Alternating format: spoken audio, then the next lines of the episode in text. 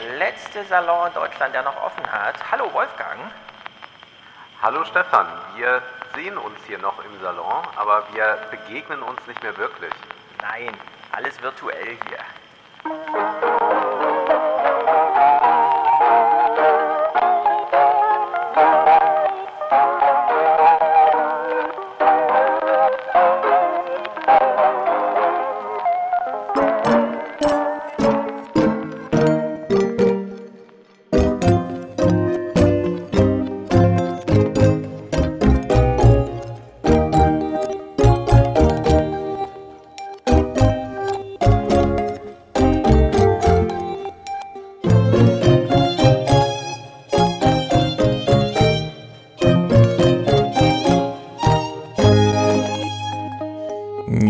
Nicht, dass jemand glaubt, wir nehmen die Allgemeinverfügung der Bundesregierung nicht ernst. Wir nehmen es Nein. ernst. Wir sitzen getrennt. Wir nehmen es ernst. Du in Frankfurt, ich in Koblenz. Mhm. Aber wir haben viel Zeit, noch mehr als sonst, um das zu stimmt, lesen, oder? Stimmt. Ich habe sehr viel gelesen, die.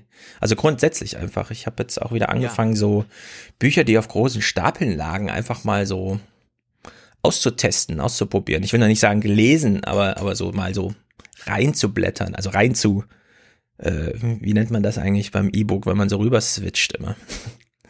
Ach ja, du, du, ja, du liest ja die fürchterlichen mhm. E-Books, das ist ja etwas, was ich nicht tue. Bei mir ist es so, dass ich ja gedruckt lese und hier stapelt sich sehr, sehr viel und hinzu kommt, dass die Buchhandlung hier noch einen Dienst anbietet, nämlich man kann die Bücher telefonisch bestellen und dann werden sie in meine Garage mhm. gestellt und dort ist dann auch eine Rechnung dabei und dann überweise ich, also das ist ganz kontaktlos mhm. dann.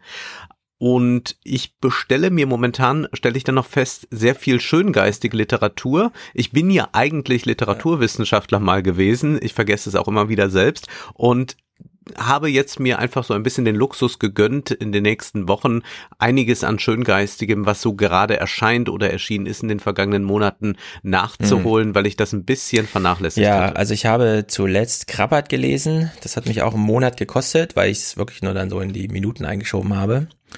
Und ja. mir ist jetzt aufgefallen, ähm, es ist, hat sich ein Stapel angesammelt bei mir. Und das Problem ist so ein bisschen, wenn sich, wenn sich so Sachen ansammeln und man sortiert schon über die Zeit über mal aus und dann denkt man sich, okay, jetzt gehe ich mal diesen Stapel an, dann ist da nichts Schöngeistiges mehr dabei, sondern man hat so nach Essentialitätsgesichtspunkten plötzlich nur noch so richtige Brocken vor sich. Das war mir vorher gar nicht bewusst, mhm. aber das sind jetzt nur so wirklich schwere Sachen einfach. Also wirklich hier ja. dieses ganze französische äh, wie gehen wir jetzt um mit unserer Gesellschaft, wo alles auseinanderkippt und dann denkt man so, warte mal, das sind die Bücher, die vor der großen Katastrophe geschrieben wurden und die sind schon so und jetzt sind wir alle mal gespannt, was demnächst so kommt, aber heute habe ich auch ein bisschen drauf geachtet, konstruktiven Kram rauszusuchen, also in der Hinsicht sind wir, glaube ich, zumindest was den Salon hier angeht, gut aufgestellt und ich glaube, ich werde auch noch mal neben der großen Ansammlung wirklich nochmal auf Schöngeistigkeit achten, die nächsten Wochen. Ansonsten ist mein ja. Buchstapel nicht so schön. ja. Naja, gut. Fangen wir mal an. Du fängst an, du hast nämlich einen Text mehr heute, du hast noch aufgestockt.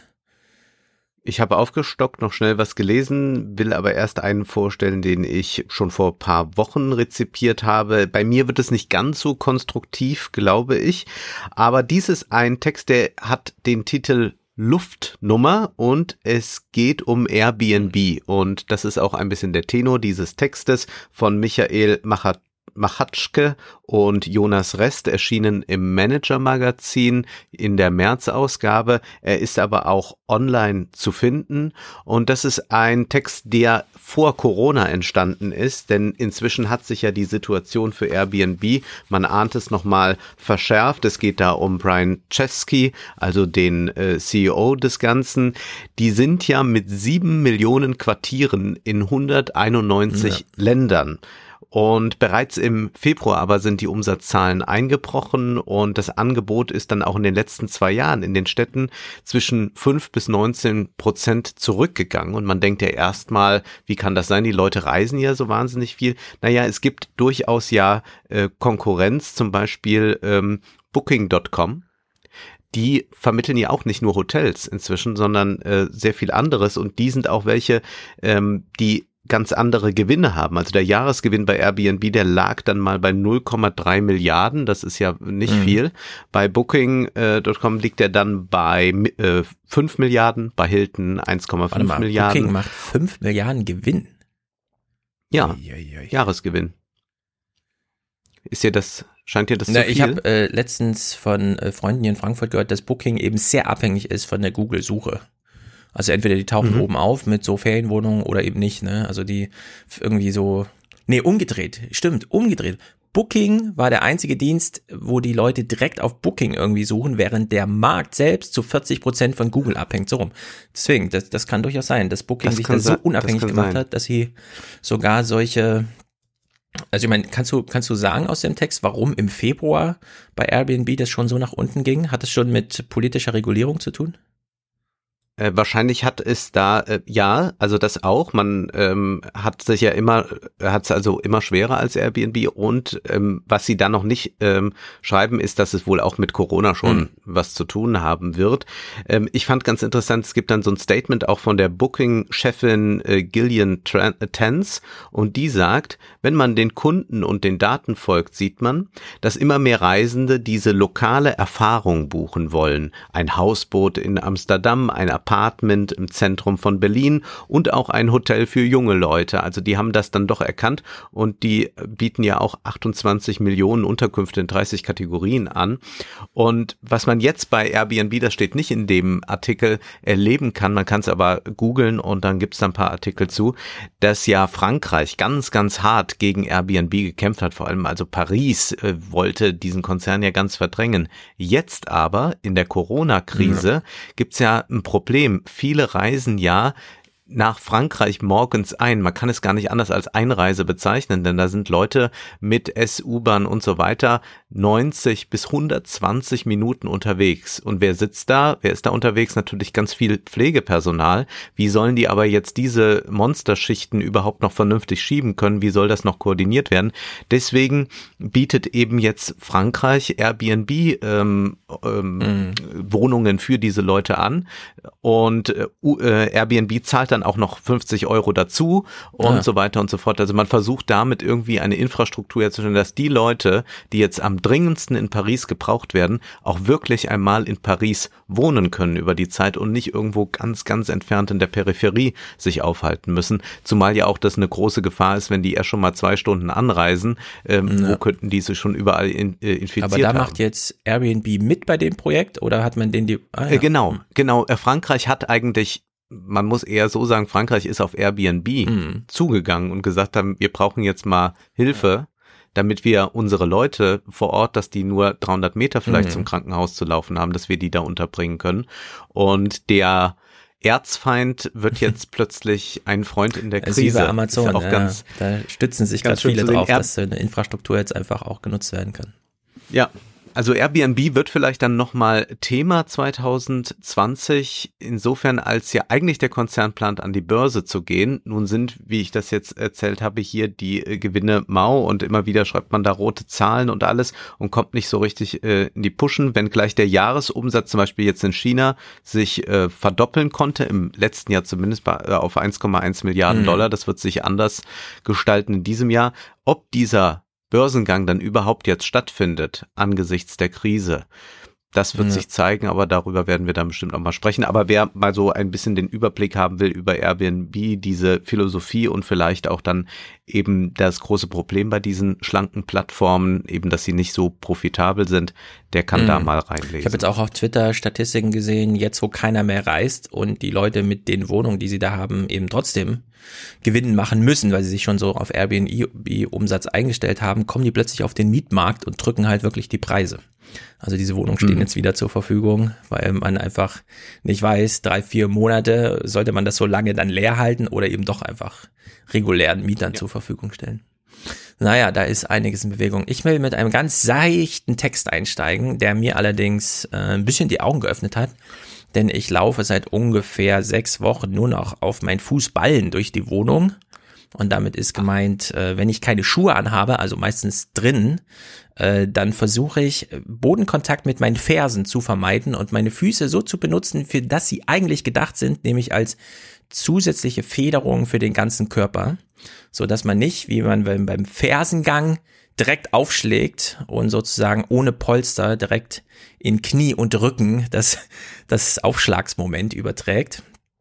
Und das hat bei mir so gute Erfahrung, also ich habe sowieso ein paar Rückenprobleme im Sinne von so ein Hohlkreuz aus zu viel Schwimmen in der Jugendzeit und so weiter. Und das schlägt sich doch jetzt, wo ich nicht mehr so viel schwimme und grundsätzlich auch die Muskelkraft im Rücken ein bisschen nachlässt, schlägt das eben durch.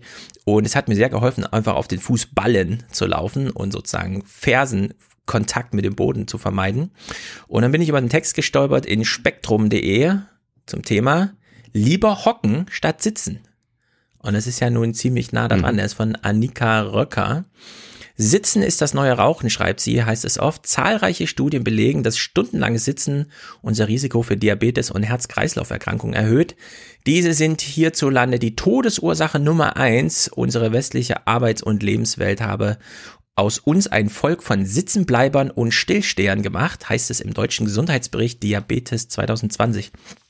Gut soweit kann man natürlich äh, immer formulieren. Gerade dieses Sitzen ist das neue Rauchen. Ich habe für die FAZ damals auch mal so ein ganzseitiges ähm, äh, Lebenstück geschrieben zum Thema Sitzen am Arbeitsplatz. Und da hat mir der Audi-Betriebsarzt so ein bisschen die Sorgen genommen, dass jetzt das Sitzen des modernen Menschen zu gefährlich ist. Man sollte aber schon darauf achten, dass man mhm. so alle 20 Minuten die Sitzposition ändert. Und es wäre auch nicht verkehrt, einmal pro Woche seinen Stuhl, und die haben ja nun sehr viele Einstellungsmöglichkeiten, einfach mal komplett anders einzustellen, als man es bequem findet und dann trotzdem den Arbeitstag so zu absolvieren, damit man auch einfach mal anders sitzt und so. Also man kommt ja. leichter aus der Sache raus, als jetzt sozusagen immer nur im Stehen und dann in Bewegung zu arbeiten und so. Und diese äh, dieser Text hier von Röcker, der ruht auf einer Untersuchung amerikanischer Wissenschaftler der Volksgruppe Hadza in Tans Tansania die also ein bisschen abgekoppelt von unserer Zivilisation noch so ein ähm, ursprüngliches Leben führen, vor allem in der freien Natur. Und die haben halt eigentlich im Grunde keine Herz-Kreislauf-Probleme dort. Da, also da sind Zivilisationskrankheiten nicht angekommen. Und sie sitzen eben auch nicht, sondern sie hocken immer nur. Und offenbar liegt der Schlüssel zur Gesundheit nicht nur in der Bewegung, sondern auch in der Art zu ruhen. Es ist also nicht der typische Appell, mhm. beweg dich mehr und sorge für Ausgleich, sondern wenn du schon ruhst, dann mach's doch anders hocke zum Beispiel oder wenn du stehst, stehe auf den Zehenspitzen, also versuch die Ferse zu vermeiden, weil man dann in einer ständigen Ausweichbewegung ist und die belastet auch den ganzen Körper. Da gibt's dann hier interessante Zahlen. Also sie begleiteten 28 Hadza-Angehörige, ähm, die eben genauso viel ruhen wie der durchschnittliche Industrielandbewohner, aber sie sitzen nie. Äh, statt auf einem Stuhl mit angewinkelten Beinen äh, sitzen die Hadza häufig in einer Art Schneidersitz auf dem Boden oder sie knien oder sie kauern auf einem Stein. Und indem sie äh, spezielle ähm, Muskelelektroden dann wirklich mal angebracht haben an diese Menschen und das beobachtet haben, haben sie halt festgestellt, naja, das sind eben tatsächlich 20 bis 30 Prozent mehr, mehr Energieeinsatz trotz Ruhephase. Und an sowas kann man sich auch gewöhnen. Also das sind nicht die Spitzenleistung beim Joggen draußen, die einen nach einer halben Stunde kaputt machen, sondern man kann sich durchaus dran gewöhnen, einfach auf den Zehenspitzen Zähne zu putzen oder sonstigen Kram zu machen. Also einfach so ein bisschen in Bewegung bleiben. Und äh, trotzdem führt sie noch aus in dem Text, die machen trotzdem auch mehr Bewegung. Also die haben diese intensivere Phase äh, durch Bewegung, die ist bei denen auch zwei Stunden am Tag. Aber man hat eben durch die ah, Studien ja. trotzdem das so weit isoliert, dass man sagt, diese grundsätzlichen Herz-Kreislauf-Probleme, die die westliche Welt so hat, dass die kommen im Grunde durch, in dem Sinne dann ganz normativ gesagt, falsches Ruhen. Also man kann auch seine mhm. Ruhephase äh, einfach mal bewusster nutzen, den Kreislauf grundsätzlich auf fünf Schläge pro Minute Herz mehr halten und eben auch, ähm, das habe ich dann gemerkt, es ist tatsächlich ein bisschen mit Übung verbunden. Ähm, also man kann noch gehen auf den Fußballen, aber auf den Fußballen stehen, auch mit zwei Füßen, ist wirklich nicht so einfach. Also wenn man den Fersen-Bodenkontakt ja. vermeidet, kommt man schon so ganz schön ins Schwanken, gerade wenn man noch irgendwas nebenbei macht mit der Hand. Und das ist aber wirklich eine grundsätzlich sehr, sehr gute Übung. Insbesondere für die Waden, die nämlich dann wieder aktiviert werden als wirkliches Polster und Federung für, naja, westliche Zivilisationskörper, die nun auch einfach mal 80 plus Kilo wiegen. So, ja, das ist einfach ein Alltagsgewicht, das sehr viel höher ist als äh, für das der Körper eigentlich gemacht wurde und da kann man durch, also ich münze es für mich jetzt auf äh, Bodenkontakt mit den Fersen vermeiden, wenn man keine Schuhe anhat. Mit Schuhen ist es nämlich sehr anstrengend, weil die Schuhsohlen schon sehr dick sind, um sowas auszugleichen. Aber wenn man barfuß ist, einfach Fersen hoch und wenn man sitzt, vielleicht drüber nachdenken, doch mal ein bisschen zu kauern, ein bisschen zu hocken, ein bisschen zu knien. Ja. Also in der Hinsicht, weil wir jetzt alle viel zu Hause sind, steckt da vielleicht einiges drin. Ja, mit meinen Lederschuhen geht es wohl schlecht. Aber ich werde es mal jetzt ja. zu Hause ausprobieren. Ich bin ja ohnehin ein Freund des hm. Stehens, mhm. also nicht beim Arbeiten. Also ich hatte immer dann doch wieder davor zurückgescheut, äh, gescheut, mir ein Stehpult mhm. zu kaufen. Aber beispielsweise würde ich es wahnsinnig begrüßen, wenn Podiumsdiskussionen stehend ja. stattfinden würden. Ich habe auch immer, wenn ich früher an der Uni Seminare gegeben habe, ja sogar wenn ich Blogseminare, die acht Stunden gingen, gegeben habe, immer gestanden. Und das war sehr schön. Das hat wirklich einen selbst auch anders motiviert und auch die, die da saßen, sind nicht so in sich zusammengefallen. Die lümmelten dann auch nicht so rum, weil man so etwas Vitales dann ja. ausstrahlte. Und mein Vorbild war dann da selbstverständlich Fidel Castro, der ja Reden auch acht, neun Stunden halten konnte ohne auch nur ein Glas Wasser zu trinken und das alles im Stehen. Also mir fällt Stehen schwer einfach. Ich habe das früher so immer gemerkt bei irgendwelchen Rockkonzerten, wie mir die Lust so langsam entging, wenn nach zwei Stunden Warten noch eine Stunde stehen und dann ging es aufs Finale zu und die Freude war gering, äh, ehrlich gesagt. Also ich, äh, ja. ich habe ein echtes Problem mit Stehen, vergleichsweise mit vielen anderen Menschen, die da wirklich das, das locker durchhalten. Aber jetzt, wo du das so sagst, es gibt sehr viele Menschen mit Stil, beispielsweise äh, wie hieß unser französischer Modezar, der kürzlich gestorben ist? Karl Lagerfeld. Karl Lagerfeld. Karl Lagerfeld äh, war zum Beispiel im Fernsehen nicht oft zu sehen und wenn man ihn sah, niemals sitzend. Er ist, glaube ich, der einzige Gast bei Markus Lanz, der konsequent dort gesagt hat, Leute, ich setze mich hier nicht hin, räumt die Möbel raus, wir gehen hier durchs Studio und äh, unterhalten uns im Stehen. Und das hat Markus Lanz auch mitgemacht und es ist deswegen eine sehr besondere Sendung geworden, weil das ja, einfach auch anders genutzt wurde. Und die amerikanischen Politiker wollen auch immer stehen, auch wenn sie 70 plus sind. Die stehen lieber dreimal eine Stunde als auch nur irgendwie sitzend ja, rumlungert äh, dazu. In der Sicht ist ja. Stehen tatsächlich auch unter diesem äh, kulturellen Aspekt des Zuschauer, auf die, also auf den Zuschauer eine Wirkung zu, zu entfalten, anscheinend ja, doch äh, sehr ja. empfehlenswert, ja. Ich mache mhm. mal weiter mit meinem Text und zwar geht's da nach Kambodscha. Made in Kambodscha. Wer profitiert vom Boom der Bekleidungsindustrie? fragt Michaele Dutsch in einem Text, der von der Rosa Luxemburg Stiftung auf der Homepage auch dort veröffentlicht wurde. Und es geht eben um unsere Mode, die wir tragen, die wir konsumieren. Und oft lesen wir ja da als Etikett dann Made in Kambodscha. Und dort arbeiten 700.000 Menschen in der Textilindustrie und in dem Text heißt es dann, die meisten Fabriken in Kambodscha widmen sich dem so bezeichneten Cut-Make-Trim-Verfahren, welches das Zuschneiden, das Nähen und die Fertigstellung des Kleidungsstückes umfasst. Somit wurde das südostasiatische Land von Beginn an am untersten Ende der Produktionskette integriert.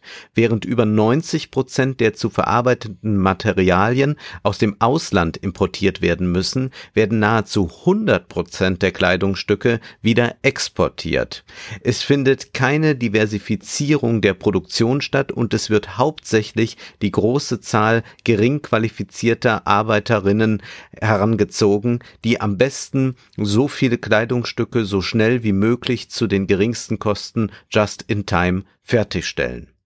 Und es wird in diesem Text dann eben geschildert, wie dort die äh, Ausbeutungszustände sind. Es gibt auch extreme Menschenrechtsverletzungen seitens der Regierung. Jetzt muss man aber sagen, wir im Westen reagieren selbstverständlich dann darauf. Zum Beispiel gibt es das Everything but Arms also alles außer Waffenhandelsabkommen. Das soll aber am 12. August 2020 dann wegen Menschenrechtsverletzungen eingeschränkt werden. Und da kann man sagen, ja, das ist ja toll, dass wir da so äh, wachsam mhm. sind. Zugleich aber gibt es dann schon jemand, der in den Startlöchern steht, der da gerne übernimmt. Du kannst es schon fast raten. China, äh, die sich ja. sehr freundlich gegenüber der Regierung zeigen. Und man muss auch äh, wiederum sagen, die Lohnkosten sind dort gestiegen durch den Mindestlohn, aber ähm, da steht dann in dem Text, auch wenn Arbeiter rechtlich einen Anspruch haben, den vollen Mindestlohn zu bekommen, so werden ihre Quoten einfach erhöht und sie müssen mehr Kleidungsstücke in einem kürzeren Zeitraum bearbeiten, um ihren offiziellen Lohn zu erhalten. Also man, es ist ein Text, der auch nicht sagt, so müsste es sein. Er beschreibt dann ein bisschen auch die Arbeitskämpfe, die gewerkschaftlichen Organisationen, die es dort gibt. Aber ich glaube, wir sollten vielleicht in diesen 20er Jahren auch immer mehr auf diese äh, Globalisierung einmal schauen, was sie denn so bedeutet, weil wir eben jetzt ja nicht nur durch Corona erst diese Vernetzung merken und es ist einfach mal sehr äh, spannend zu sehen, wie äh, diese Länder da organisiert mhm. sind und dass auch hier so einfache Lösungen ganz, ganz schwierig sind. Also wir sagen jetzt Sanktionen, Menschenrechtsverletzungen, also dann müssen wir das Handelsabkommen dann auflösen. Aber was denn dann? Also dann kommt wieder China. Mhm. Also wie dieses Austarieren eigentlich stattfinden kann, dass wirklich die davon profitieren, nämlich die, die da arbeiten, das ist ähm, also sehr, sehr kompliziert in meinen Augen und deswegen finde ich den Text äh, als so einen Aspekt in dem großen Ganzen lesenswert. Mhm. Was ich überraschend finde, dass dort nicht mal im Sinne einer Manufaktur, also jeder macht, äh, mhm. was ja nun wirklich seit 100 Jahren, seit, also seit Ford im Grunde, ja, so diese Arbeitsteilung, sondern dass, dass Menschen dann noch so leicht und günstig verfügbar sind, dass man ihnen einfach die ganze Arbeit aufbürdet und nicht mal da noch industrielle Logik reinbringt, sondern einfach sich komplett auf günstige Arbeitskraft menschlicher Natur verlässt. Ja. Ja. Das ist wirklich immer wieder überraschend. Äh, in Deutschland gibt's ja diese grüne Knopf-Initiative, die versucht, so Lieferketten nachzuvollziehen und dann eben auch von hinten auf äh, so Standards durchzusetzen. Aber die scheinen ja auch schon mal ein großes Problem überhaupt nur mit der Sichtbarmachung von Lieferketten. Ne? Ein Käufer kauft's verkauft es an den nächsten, da sind so viele Import-Export-Schranken dazwischen, dass es überhaupt nicht nachvollzogen werden kann. Also da ist man wirklich ziemlich am Anfang und selbst so große Unfälle wie die an Bangladesch mit hunderten Toten und so weiter haben da vielleicht Bewusstsein geschaffen, aber noch wenig Lösung irgendwie produziert und dass die Chinesen auch versorgt werden wollen, liegt irgendwie auf der Hand. Ja? Also es sind einfach so mhm. und so mhm. viele Leute, die dann in die Mittelschicht aufsteigen und Geld zur Verfügung haben. Ja, sowas sollte man in Corona-Zeiten sowieso nicht vergessen. Gerade wenn man jetzt wieder feststellt, ach so, wenn wir die Dinger in Deutschland nähen, dann kostet eine Gesichtsmaske tatsächlich über ein Euro das Stück. Und zwar mhm. nicht aus Dumpinggründen, sondern weil wir einfach in Deutschland andere Lohnkosten haben und in, in Hannover irgendwelche als Schneiderin sitzen, die natürlich nicht mit sowas abspeisen, an das wir uns jetzt so lange schon gewöhnt haben. Ne? Das ist Aber du hattest ja recht mit, ich habe jetzt eben noch, äh, war ich bei Instagram unterwegs, also ich habe da ja kein Profil, mhm. aber kann dann immer gucken, ja, was so passiert. Es gibt jetzt wirklich schon Modefirmen mhm. in Deutschland, die jetzt tolle Gesichtsmasken anbieten, also sehr geschmackvoll, eine schwarze. Ich wollte sie glatt bestellen, sie war aber schon ausverkauft von einem Modemacher, ich glaube aus Hamburg, der äh, Accessoires eigentlich auch nur herstellt. Und ich habe gesehen, es gibt Kuhn, das ist Maßschneiderei, also ist auch mhm. eine große Kette in Deutschland und die bieten auch jetzt schon mhm. Masken an. Ja, man muss jetzt mit Form und Farbe überzeugen, denn ganz so einfach ist dieses Übertülpen einer asiatischen, ja, wir setzen halt einfach irgendeine Maske auf und so. Nee, nee, in Deutschland gibt's glaube ich, so, ein, so eine gewisse Hürde zu überspringen. Und die kann man mit Form mhm. und Farbe äh, gut meistern. Und ich sehe auch immer mehr, die so da sitzen und jetzt äh, hier das einfach auch in Deutschland produzieren weil es nahe liegt. Und der Markt ist natürlich gigantisch. Ja. In Jena, meiner Heimatstadt, fängt man jetzt an mit Pflicht beim Einkaufen. In Österreich ja. hat man ja gesagt, da machen wir auch eine Pflicht beim Einkaufen, aber da kann man die vor Ort eben auch entgegennehmen. Äh, Soweit ist man in Jena nicht. Also da hat man, musste der Bürgermeister ganz klar sagen, ja, wir, wir setzen hier einen Zwang durch, von dem wir wissen, dass man ihn eigentlich nicht genügen kann. Weil die Maske ist nicht da. Deswegen soll man erstmal anfangen mit einem Schal. Mit einem Schal gewöhnt man sich an etwas sehr Unangenehmes, weil es wird jetzt auch wärmer und so weiter, aber es ist halt Pflicht und ja. deswegen kommt man dann sozusagen vom Schal runter zur ordentlichen Maske und in der Hinsicht wird da vielleicht auch Akzeptanz dann einfach viel leichter aufgebaut als von nichts zu einer Maske, lieber vom Schal downgraden zu einer Maske. Also mal gucken, wie sich das entwickelt. Ich hätte auch gern einfach eine stylische Maske. Ich werde meine Schwester mal beauftragen, die mir schon Handyhüllen und alles mögliche genäht hat. mir dann einfach mal sowas auch, weil Unikate, ne, jetzt auch mit Unikaten draußen rumzulaufen, ist natürlich ja. Gold wert. Gut, ich habe ein äh, Buch gelesen von Stephen Levy Und zwar nur, weil ich dachte, Stephen Levy ist der Autor, der mir damals bei der FAZ immer mal wieder geholfen hat, einfach Sachen zu verstehen, weil er sehr tief in diesem Silicon Valley drin saß und auch mit vielen Leuten sprach. Das scheint in diesem Fall jetzt anders zu sein. Er hat sich nochmal Facebook vorgeknöpft und dieses Buch ist im Grunde nur eine Zusammenfassung von dem, was in Zeitungen zu lesen war. Also es steckt keine große investigative oder so aus echten Gesprächen erwachsenen Erkenntnisse drin, aber es ist trotzdem interessant. Und ich will nur mal diesen Anfang, denn er hat einen sehr theatralischen Anfang gewählt und den fand ich einfach super gut. Mark Zuckerberg ist in Nigeria, begleitet von vielen. Er kam gerade aus Rom, hatte dort eine Audienz mit dem Papst und war bei der Hochzeit des Spotify-Chefs. Und in in Nigeria suchte er Nerds with Dreams, also die typische Rekrutierungsstrategie. Es soll mal alle coden und das finden wir auch voll gut, dass alle coden und alle Schulklassen werden mal unterstützt. Und dann wollen wir aber auch wissen, wer kann denn hier besonders gut coden, weil dann können wir schon wissen, so in zehn Jahren fragen wir den mal an und holen den von der Uni weg. Mark Zuckerberg reist mit einem eigenen Fotografen und das größte Problem, was er in diesem Zeitpunkt hatte, und der Zeitpunkt wird hier noch verschleiert, ist, dass sein Satellit zerstört wurde, als ähm, Elon Musks Rakete explodierte bei einem Teststart. Was man halt so für Sorgen haben kann als moderner Mensch. Und dann springt dieser Text um, denn der nächste Satz lautet einfach, zwei Monate später wird Donald Trump gewählt. und plötzlich ja. Facebook-Effekt und Fake News wird in einem Atemzug genannt. All die tollen Features, die Mark Zuckerberg so reich gemacht haben, gelten plötzlich als zivilisatorische Fehler und Politiker sprechen von Facebook in einem Atemzug mit Terrororganisationen und Drogenringen. Aber Facebook geht's blendend. Also Trump kommt ins Amt und bis jetzt hat sich, also die Krise jetzt mal ausgeklammert, bis Februar hat sich der ähm, Wert von Facebook, der Börsenwert einfach verdoppelt gehabt. Der ist von 200 mhm. auf diese 400 Dollar gesprungen pro Aktie und hat Mark Zuckerberg unendlich reich gemacht. Und unter diesem Eindruck kommt dann Levi nochmal und völlig zu Recht, finde ich, und das ist auch unter, ähm, unterbeobachtet, auf diese theoretische Vorarbeit zu sprechen, die Mark Zuckerberg damals schon einprogrammiert hatte, also von Anfang an, nämlich diese ganzen Milgram-Gedanken, das Small World-Ding, die Six Degrees und so weiter. Also er ist wirklich mit dieser Schärfe, mit dieser ähm, intellektuellen Schärfe, wie ähm, Ihr habt es ja im Wohlstand für alle jetzt besprochen, wie mm, Jeff Bezos einfach anfing mit Büchern zu handeln, weil das ein schönes, standardisiertes, kompaktes, leicht verpackbares und verschickbares, es kann auch mal eine Woche rumliegen und wird nicht schlecht und so weiter.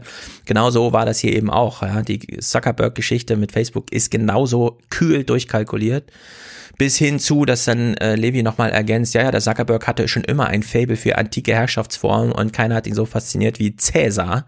Damit meint er nicht nur die Person Cäsar, sondern das Cäsartum selbst. Also in der Hinsicht äh, von ja. Anfang an all in. Ja, Zuckerberg hatte dann noch, das wusste ich zum Beispiel auch nicht, bevor sie Facebook gründen, äh, gab es ein Projekt The Brain, das er mit Freunden gründete. Das hat aufgrund der eigenen Winamp Musikgeschichte, die man absolviert hat, Vorschläge für andere Lieder gemacht, die einem auch gefallen könnten. Und für dieses kleine Projekt haben die damals schon Millionen Kaufangebote bekommen. Also Mark Zuckerberg hätte schon äh, Millionär werden können, bevor Facebook. Ne? Also es hat ihn sozusagen auch beflügelt. Das sind so Sachen, wo man so denkt, naja, der, der Jugendliche in Harvard und so. Nee, nee, der ging richtig beflügelt in dieses ganze Facebook-Ding hinein. Und für ihn war eben beispielsweise ganz wichtig, dass äh, Facebook nicht ein digitaler Spielplatz wie viele andere Sachen damals waren, sondern dass es an die analoge Welt angekoppelt ist, am besten im Sinne eines Duplikats. Also er wollte mhm. die analoge Welt spiegeln. Er hat seine äh, Mitstudentenschaften gesehen, seine Kommilitonen und dachte, das muss man digitalisieren. Genau dieses, dieses ähm, soziale Netzwerk, das es schon gibt. Natürlich hat er dann mit Hot or Not dieses Ding vorgelegt, was heute so viel kritisiert wird. Und da sagte er eben, ah, das war nur ein Projekt. Und ähm, Zuckerberg übersieht dann bei solchen Sachen, ist so das Urteil von Stephen Levy immer das Individuum im System. Also äh, so wie schon Cäsar nicht so wichtig, aber das Cäsartum für ihn so entscheidend war, hat er eben auch bei solchen Projekten dann einfach übersehen, dass es in diesem System Individuum gibt, nämlich die Nutzer gibt ja dann diesen berühmten, äh, die berühmte Szene, dass innerhalb von Facebook so Zettel rumgereicht worden. Übrigens vergiss nie, das sind nicht nur Zahlen, mit denen wir hier zu tun haben, sondern echte Nutzer. Und wegen eines seiner Projekte, FaceMesh hieß das, ist er damals fast von Harvard geschmissen worden. Und da hat er dann nachträglich, also Jahre später darüber gesagt, ich wusste nicht, wie voyeuristisch die Nutzer waren. Also er zeigte sich selbst überrascht davon, mhm. was man so mhm. an Gebilde produziert und zu was sie dann führen. Und bei Facebook, und das ist dann eben entscheidend, stand immer diese Social Graph Sache im Mittelpunkt. Also er hat ja dieses Profil des Einzelnen betont, gar nicht so sehr die Kommunikation, sondern jeder Einzelne ein Profil. Zwar nicht als Forum, damals waren ja eigentlich die Foren total beliebt im Internet, aber er hat eben diese Profilsache vorangestellt und diese Social Graph Überlegung, also einfach eine soziale Landkarte digital abzubilden, die es on, offline schon gibt. Das äh, ist, das darf man dann nicht übersehen, sagt Levi, das ist da von Anfang an richtig drin. Und sich bei Facebook anzumelden, wurde dadurch dann auch schnell so eine Notwendigkeit unter Studenten. Man wollte ja auf dem Campus sichtbar ja. sein, schreibt Levi. Und das war man eben offline nicht. Man musste sich ins, in den digitalen Campus einwählen. Das hat man über diese Profile dann gemacht. Und als dann Konkurrenz, Konkurrenzangebote aufkamen, weil man doch schon gesehen hat, wie groß so ein Erfolg ist, einfach lokal, einfach so ein Netzwerk abzubilden, hat dann, und da zeigt sich dann Zuckerbergs Raffinesse, äh, er dann, das ist ganz witzig, da schreibt dann ähm, Levi, er hatte eben gerne Risiko gespielt. Also dieses Spiel, wo man die Welt mhm. übernehmen muss und mhm. auch aktiv gegen Konkurrenten kämpft. Und Facebook hatte damals fünf Gründer, alle so ein bisschen, ja gut, schreibt man halt mal auch ein Profil. Einer davon fiel aber heraus, Mark Zuckerberg hat nämlich auf seinem Profil, die Selbstbeschreibung geschrieben, Founder, Master and Commander, Enemy of the State. Also das mhm. ist natürlich nur so eine ja. Anekdote, aber das zeigt ja doch schon so einiges. Und so wie er Harvard übernommen hat, auch durch Zufall, das war sozusagen die Pionierarbeit, Harvard zu übernehmen. Damals musste man, musste, brauchte man zwingend noch eine Edu-E-Mail-Adresse zum Beispiel. Man konnte sich nicht beliebig anmelden, sondern man musste auf dem Campus sein. Hat er dann auch die Columbia-Universität angenommen und es scheint wohl da noch einiges ähm, wichtig zu sein, was noch nicht aufgeschlüsselt wurde, denn Columbia wurde kolonialisiert.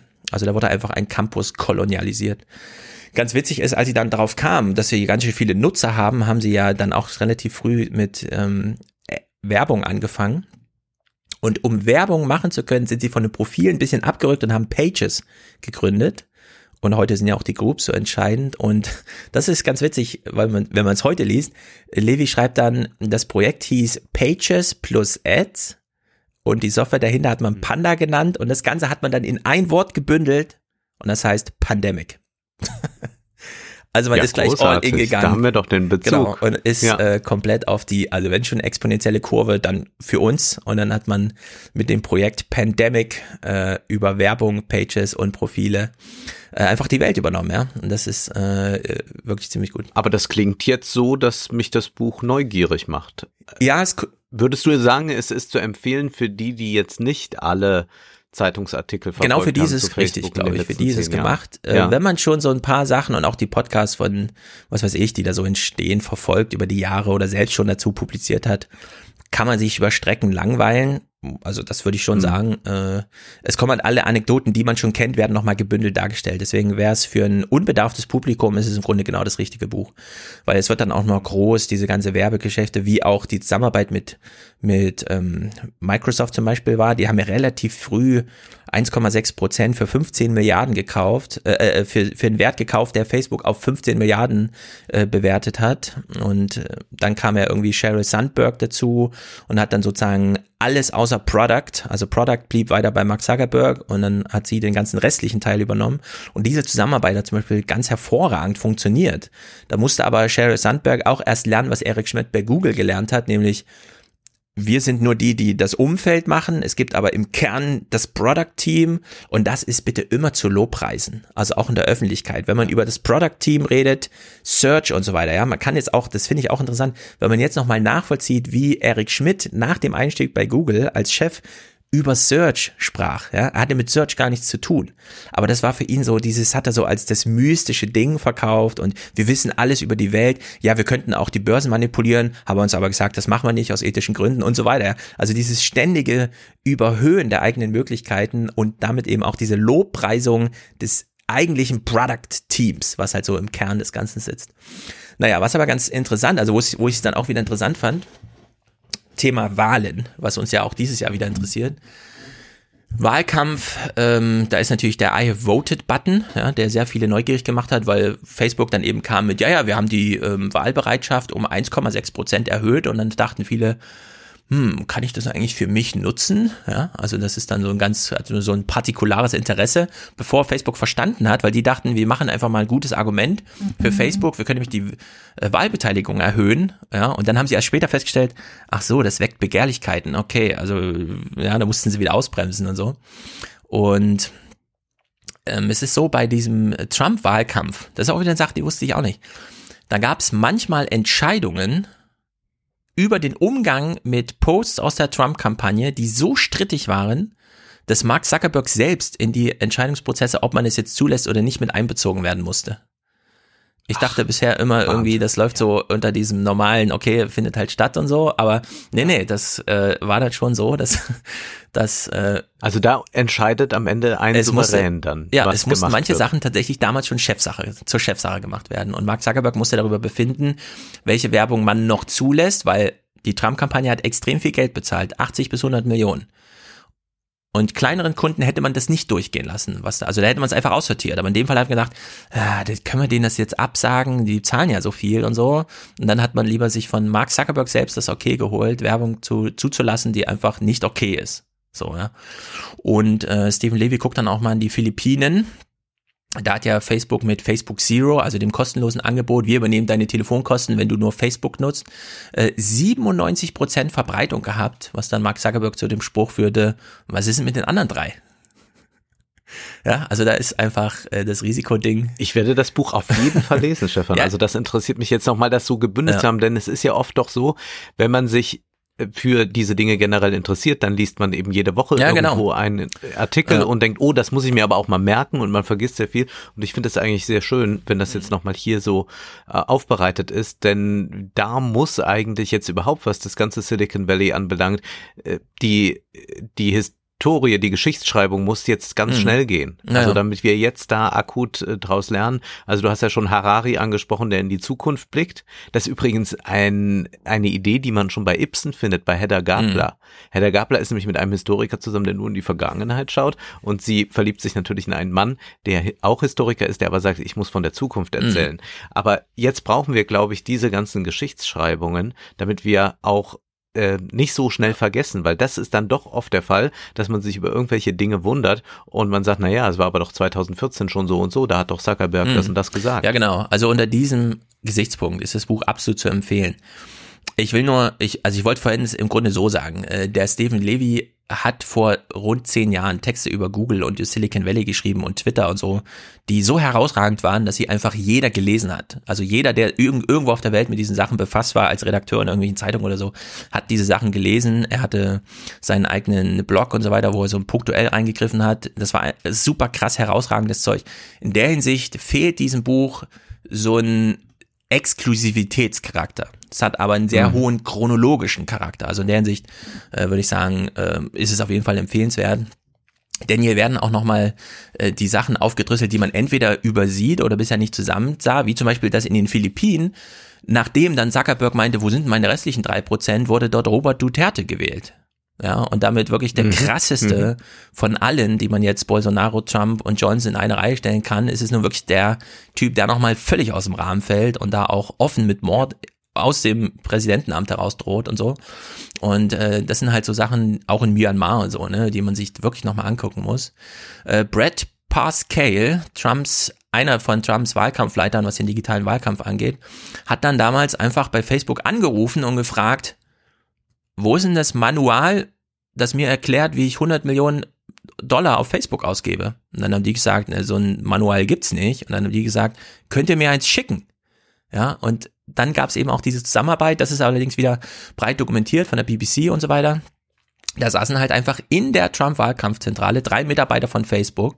Und Facebook hat auch noch ein bisschen Leute nicht so linksversifft ausgewählt, sondern die sich auch ein bisschen mit Trump identifizieren und so konservative Familienherkünfte ja, ja, haben. Ja, und die saßen dann halt da und haben das dann gemacht. Ne? Und diese Zahlen sind halt atemberaubend. Also einzelne, einzelne Werbeclips Trump hat immer diese Reden gehalten und dann hat man daraus so Werbeclips, kennen wir ja, ne? Die Rede spielt dann so im Hintergrund eine Rolle und so. Und da hat man manchmal 157.000 Variationen des eigentlich gleichen Werbeclips gemacht.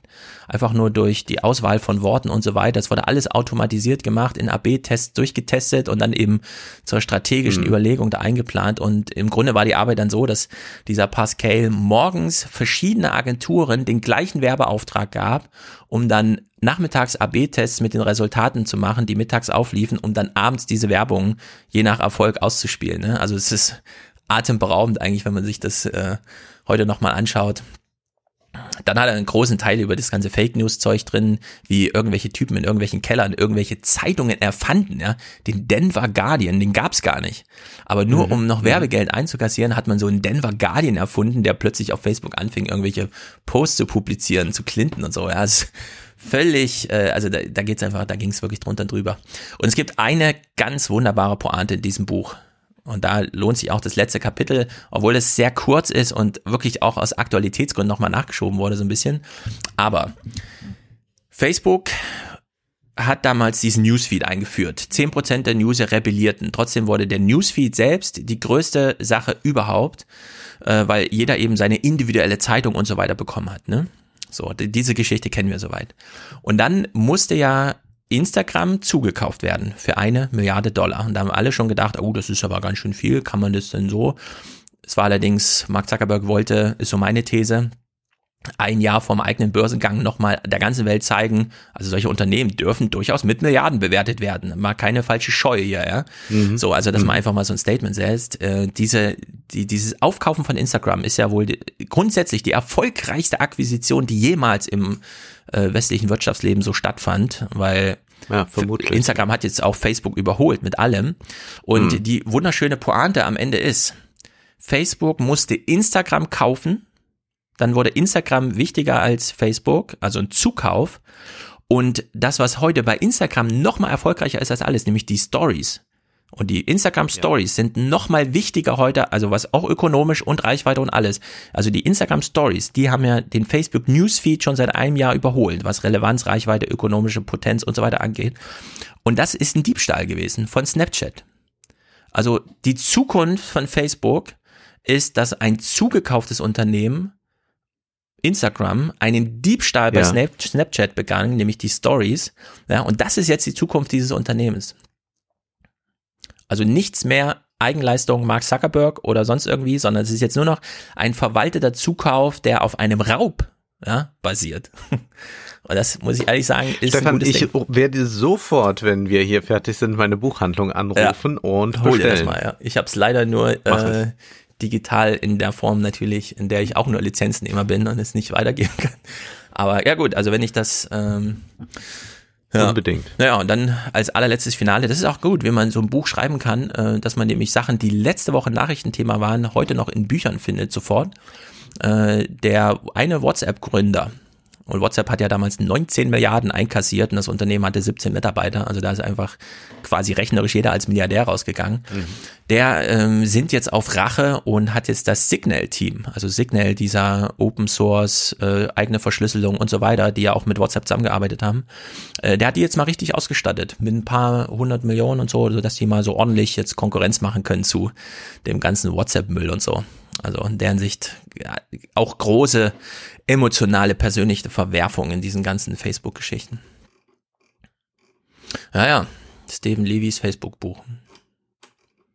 Bei mir wird's ein bisschen kleiner. Es geht eigentlich um eine Räuberpistole. Es gibt einen Text, der heißt Der große Bitcoin-Raub, geschrieben von Mark Seal. Ich habe diesen Text in der deutschen GQ in der März-Ausgabe 2020 gelesen. Ich muss mich ein bisschen informieren, mhm. was kommt so Neues. Da äh, waren schöne Anzüge vorgestellt, aber es fand sich auch dieser Text.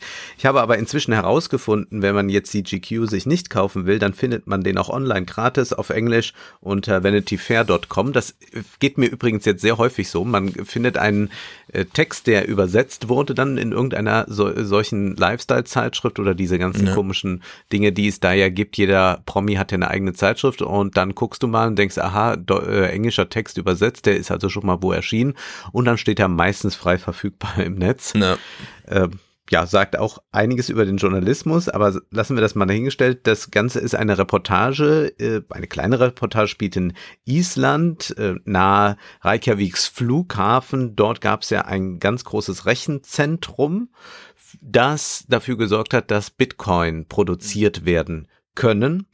Und da wurde dann, weil der Sicherheitsmann an einem Abend plötzlich Durchfall bekam, und er nach Hause fuhr und sonst niemand auf dieses Rechenzentrum aufpasste, äh, schlug die Stunde für eine äh, sehr sympathische Räuberbande, die vorher schon Rechenzentren ausgeraubt hatte, aber dann immer so 20, 30 Computer mhm. gestohlen hat. Und die sagten, das kann ja gar nicht sein, jetzt ist gar kein Sicherheitsmann da, na, dann haben wir jetzt freie Bahn. Und die klauten dann 550 Bitcoin-Computer, die übrigens bis heute nicht aufgetaucht ja. sind, äh, die äh, Räuber sind längst geschnappt und dieser ähm, Bitcoin-Räuber Stefansson, den man auch vielleicht schon mal so gehört hat, ähm, gilt als einer der sympathischsten Räuber aller Zeiten und der wird schon so ein bisschen verehrt.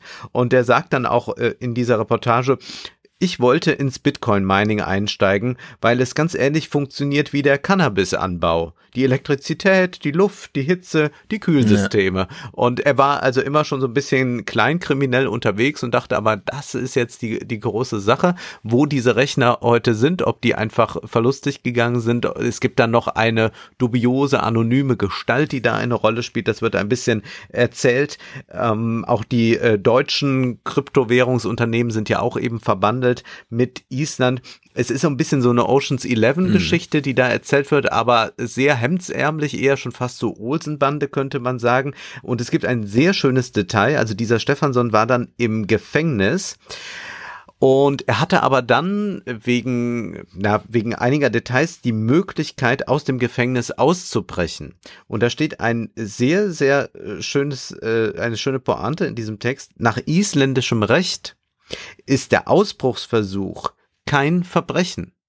Mhm. Und zwar steht da, das isländische Recht erkennt an, dass Gefängnisinsassen ebenso wie alle anderen Menschen ein natürliches Recht auf Freiheit haben und nicht dafür bestraft werden können, diese Freiheit anzustreben. Und das machte er sich also zunutze, also er ging das Risiko ein. Er floh dann, Stefansson, äh, nach Schweden, dann Dänemark, Deutschland, Amsterdam. Dort wurde er dann aber auch geschnappt. Ich glaube, weil sie einfach ein Instagram-Foto gepostet hm. haben. Hurra, wir ja. sind jetzt hier. Sollte man ja dann vielleicht nicht tun. Und ja, sie sind aber auch dann sehr, sehr milde bestraft worden. In Island gibt es so gut wie keine Kriminalität. Also wir sprechen da von zwei, drei Jahren und viel auf Bewährung. Also den äh, Jungs geht es gut und sie sind tatsächlich irgendwie auch sympathisch bei all dem, was sie da gemacht haben. Die Rechner sind nicht gefunden. Irgendwo wird also fleißig äh, Geld, äh, Go äh, äh, mhm. Bitcoin, Gold geschürft. Einfach nochmal so eine kleine ja äh, äh, Anekdote eigentlich aus diesem ganzen Bitcoin-Wahn. Die Kryptowährungen scheinen mir jetzt dann doch nochmal eine neue Rolle 2020 vielleicht spielen zu können. Also ich glaube nicht, dass wir damit jetzt vollkommen durch sind. Na, weiß nicht. Ich hätte ähm, vermutet, dass sie jetzt irgendwie eine Konjunktur erleben, aber das scheint nicht so zu sein. Zum Teil ja, aber ganz äh, welche, die, die man wiederum nicht so kannte, die jetzt ein bisschen äh, Konjunktur erleben. Aber man wird sehen. Also ich glaube, dass uns trotzdem diese ähm, Coins, äh, diese Kryptowährungen und sowieso die Blockchain-Technik doch nochmal begleiten wird. Also wir hatten das ja schon immer mal wieder in der Digitalisierungsgeschichte, dass man irgendwas links liegen ließ und sagt, ach, das ist alles ganz vorbei. Und dann kommt das aber nach drei Jahren dann mhm. plötzlich wieder, was dann immer dafür sorgt, dass so ein paar Leute sagen, ja, ich habe es auch immer schon gewusst oder immer mhm. schon gemacht. Das wird man sehen, aber ich würde mal jetzt die Prognose wagen, Kryptowährungen werden in den 29ern schon noch auch mal wichtig ja, ja, sein. Dezentralität, das erleben ja viele. Jetzt, da wird auch so ein gewisses Heilversprechen dran geknüpft. Wir haben es ja bei Westworld auch, dass man da auch nochmal das groß thematisiert mit dieser Rico-App. Aber sagen wir nochmal, also die haben es nur auf diese Hardware abgesehen oder wollten die auch noch irgendwie ja. Bitcoin klauen in dem Zuge, weil das ist ja dann noch kompliziert. Nee, die, haben, ne? die haben gesagt, dann können wir ja selbst, also mhm. wir klauen die okay. Rechner Und die produzieren dann, die haben sich dann noch ausgerechnet, das sind dann 2,4 Millionen mhm. äh, Dollar in Bitcoin oder was auch ja. immer. So viel schaffen die. Und damit hat man ja dann so ein regelmäßiges Auskommen. Ja. Die sind ja dann immer fleißig am Ackern ja, für einen. Also diese Bitcoin-Minerei, die wird echt die, ein bisschen unterschiedlich. Die haben die Produktionsmittel mhm. gestohlen. Genau, das ist die, es die, eigentlich. Die Fabrik ausgeräumt. Äh, in Frankfurt gibt es so ein Startup, das hat sich jetzt mit irgendeinem anderen zusammengetan und die wollen in Texas so ein Rechenzentrum, das sich nur um Bitcoin kümmert, aufziehen. Und ich konnte es dann auch nicht ganz glauben, aber das geht da um zig Fußballfelder an Fläche die man da einfach so hallenmäßig aufbaut. Und die Frage ist dann, warum Texas und so? Und die meinten, ja, ja, in Texas gibt's einfach mittlerweile Sonnenenergie, die ist so billig, dass es nicht mehr ins Gewicht fällt. Also die kaufen dafür weniger als einen Cent pro Kilowattstunde und so weiter ihren Strom. Also für, für im Grunde verschwindend gering. Und äh, man dachte immer, Texas ist es so Öl und, und so weiter, ne? Äh, dass man da einfach noch groß bohrt. Aber nee, Texas ist auch die Solarenergie-Metropole. Und äh, da baut man jetzt einfach in gigantischem Maßstabe, also ich konnte es selbst nicht glauben, ich weiß die genaue Zahl nicht mehr, aber es war irgendwie so 15 Fußballfelder voller Rechenzentren und so. Da geht's ja nicht nur um 550 Computer, sondern das ist so richtig all in. Naja, du hast ja vorhin angesprochen, äh, Harari und so weiter, äh, Geschichtswissenschaft, aber den Wandel betreffend und in die Zukunft geschaut. Und es gibt einen Text, den möchte ich aus Quatschgründen empfehlen, allerdings möchte ich ihn trotzdem empfehlen und es ist von ähm, unserem Zukunftsforscher Matthias Hawks heißt er, glaube ich, oder Michael Hawks. Nee, ich glaube Matthias Hawks. Nee, Matthias. Ja, er ist ja berühmt für Sprüche wie das Internet braucht eh niemand und Facebook ist morgen pleite und so. Aber er hat einen ganz launigen Text über die Welt nach Corona geschrieben, auch auf seiner eigenen Seite. Er ist also nicht durch irgendwelche Redigiermühlen gegangen, um das redaktionell zu machen, sondern auf seinem eigenen Blog. Und äh, er werde derzeit oft gefragt, wann denn Corona vorbei sei. Und er sagt er, niemals. Wir werden niemals zur Normalität, wie wir sie rückkehren, äh, kennen, zurückkehren.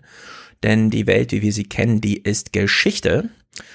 Und dahinter fügt sich eine neue Welt zusammen, und zwar schon jetzt in der Grüße und er, äh, in der Krise. Und er möchte dafür eine Übung anbieten. Das ist äh, aus Visionsprozessen bei vielen Unter Visionsprozessen aus vielen Unternehmen, die er so begleitet, schon bekannt und er möchte es jetzt der Allgemeinheit anbieten und das ist die sogenannte Regnose. Nicht die Prognose, sondern die Regnose. und das heißt, man versetzt sich jetzt schon mal in die Zukunft und schaut ja. aus der wieder zurück. Also man schaut auf das gerade jetzt Seiende, aber aus der Zukunft, so dass man so eine gewisse romantische Verwunderung vielleicht sich einstellen lassen kann darüber, wie es gerade funktioniert oder nicht funktioniert. Weißt du, wer das gemacht hat? Roger Willemsen. Der letzte Text von Roger Willemsen, hm. ein wunderschöner Essay, heißt Wer wir waren. Ah, ist eigentlich eine Rede ja, gewesen. Genau, so eine unvollständige und da Rede. Ne? Ja. stellt er sich eben diese Frage, wer waren wir? Und er beschreibt uns jetzt heute. Genau. Oder beziehungsweise uns ja. in ein paar Jahren und wie werden wir darauf blicken. Sehr schöner Text, aber da fällt mir das an. Er nutzt aber, glaube ich, den Begriff Regnose ja, nicht. Da, da schaue ich nochmal rein, weil ich habe den tatsächlich irgendwo rumliegen, äh, nachdem er mir geschenkt wurde. Ja, genau. Also er nennt das Regnose, äh, das ist sozusagen äh, da reingucken und er, gut, das sind halt so ein paar Selbstverständlichkeiten, ne? Lehrer machen jetzt gerade sehr viel mit dem Internet und das werden sie natürlich nicht vergessen, nur weil sie sich die Klassen wieder treffen und das Homeoffice wird doch auch zu einer Selbstverständlichkeit, die der Lufthansa vielleicht noch das ein oder andere Problem bescheren wird. Und er stellt dann nochmal so auf Gefühliges ab, aber das finde ich vielleicht auch am besten das Improvisieren und Jonglieren mit den Möglichkeiten und Gelegenheiten, die sich in so einer etwas limitierenden Welt jetzt gerade bietet, die sollte man doch ein bisschen bewusster hinnehmen, als einfach nur abends zu denken, puh, es ist mal wieder glatt gegangen heute irgendwie, sondern dass man sich vielleicht auch nochmal das auch ein bisschen ähm, bewahrt, was man gerade so für Erfahrungen macht. Und er hat nochmal so ein paar positive Sachen, wie zum Beispiel, bisher war ja immer so diese, dieses Dogma der Erreichbarkeit. Ne? Also Menschen mussten so einfach erreichbar sein für den Chef, so vorgaukeln, dass man auch abends noch am Schreibtisch sitzt. Und das wird jetzt ersetzt durch eine neue Verbindlichkeit. Also es wird so ein bisschen Bullshit aussortiert und das finde ich auch eine ganz gute, ähm, eine ganz gute Beobachtung.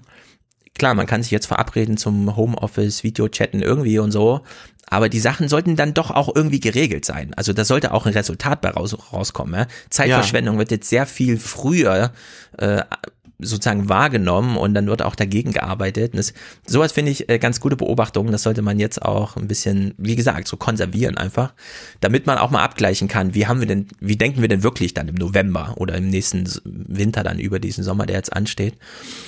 Dann, und das ist natürlich auch äh, die Erfahrung des Spaziergangs, ja, wird bei sehr vielen jetzt plötzlich gemacht. Der Spaziergang als ähm, die letzte Möglichkeit, die einem noch bleibt und damit aber auch die beste Möglichkeit, die einem noch bleibt am Tag.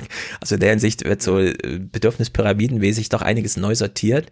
Äh, lange Telefonate und das Gespräch allgemein rücken wieder so ein bisschen ins Bewusstsein. Das ist natürlich auch gut.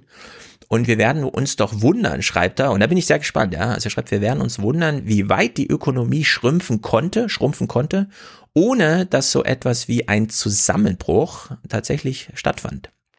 Und da bin ich auch mal sehr gespannt, inwieweit man doch auf sehr viel einfach verzichten konnte. Und naja, äh, was schreibt ihr noch zur Steuererhöhung? Ach so, genau. Äh, es eröffnet sich natürlich auch ein neuer politischer Möglichkeitsraum. Bisher dachte man ja, eine Grundrente, das sind ja drei Milliarden, wo soll man die denn herholen? Und plötzlich sind drei Millionen, äh, drei Milliarden so, kann man so nebenbei noch mit einfügen als Nachsteuerung in so politische Projekte. Also in der Hinsicht, äh, pf, weiß ich nicht, ein auflockernder Text irgendwie, der ein bisschen raussticht durch Optimismus. Statt angstvoll in die Zukunft schauen, soll man doch mal Corona jetzt schon als Evolutionsbeschleuniger begreifen und auch nutzen. Und in der Hinsicht, warum nicht? Das kann man durchaus mal lesen einfach. Aber mhm. wie gesagt, es ist so mit, auch mit zwinkerndem Auge empfohlen. Ja. Ja, nicht so ganz so zwinkernd ist der Text von Ulrich Menzel. Ulrich Menzel ist jemand, den man lesen sollte, wenn man sich generell für globale Geschichte, für Geopolitik, aber auch für das interessiert, was da jetzt auf uns zukommt. Also er ist auch quasi jemand, der in die Zukunft blickt und sagt, wann ist denn die Weltmacht China tatsächlich die Weltmacht? Und er hat jetzt in der Aprilausgabe der Blätter für deutsche und internationale Politik einen Text geschrieben, der Corona-Schock, die finale Entzauberung Verzauberung der Globalisierung auch im Internet zu finden.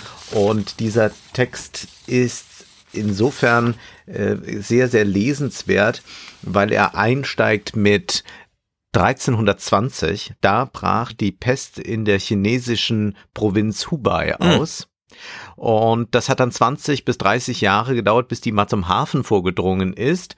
Dann ging es aber recht schnell über den Seeweg 8, äh, 1348 nach Italien und hat sich dann entsprechend ausgebreitet, das wissen wir. Und das war also die Globalisierung, schreibt er vor der Globalisierung mit verheerenden Folgen. Und was er in diesem Text macht, ist aber nicht nur einfach dieses Ereignis zu schildern, sondern er geht zugleich auf den Freihandel ein und sagt einfach nochmal, was ist denn das überhaupt?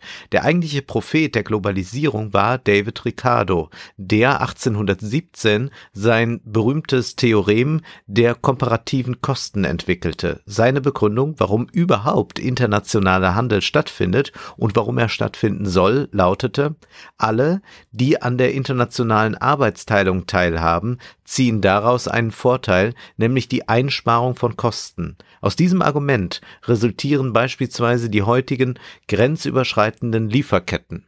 Und er historisiert das Ganze noch einmal und sagt aber auch, was ja einige Ökonomen auch sagen, wie Felbermeier, dass es eben einen gewissen Trend zur Deglobalisierung gibt, allerdings nicht erst durch Corona, das könnte das jetzt nochmal verstärken, sondern er nennt da einmal die Finanzkrise, er nennt äh, die Flüchtlinge, die Migrationsströme, die also zum einen von Populisten äh, als Gefahr gesehen wird, aber generell erkennt man auch ein großes Problem damit, was Ausbeutung mhm. in anderen Ländern bedeutet und was wir dann am Ende davon haben. Dann nennt er die Fridays for Future, die mit ihrer Globalisierungskritik ja auch sagen, naja, kann das alles so sein? Ist das sinnvoll, dass meine Zutaten im Joghurt 3000 Kilometer hinter sich haben?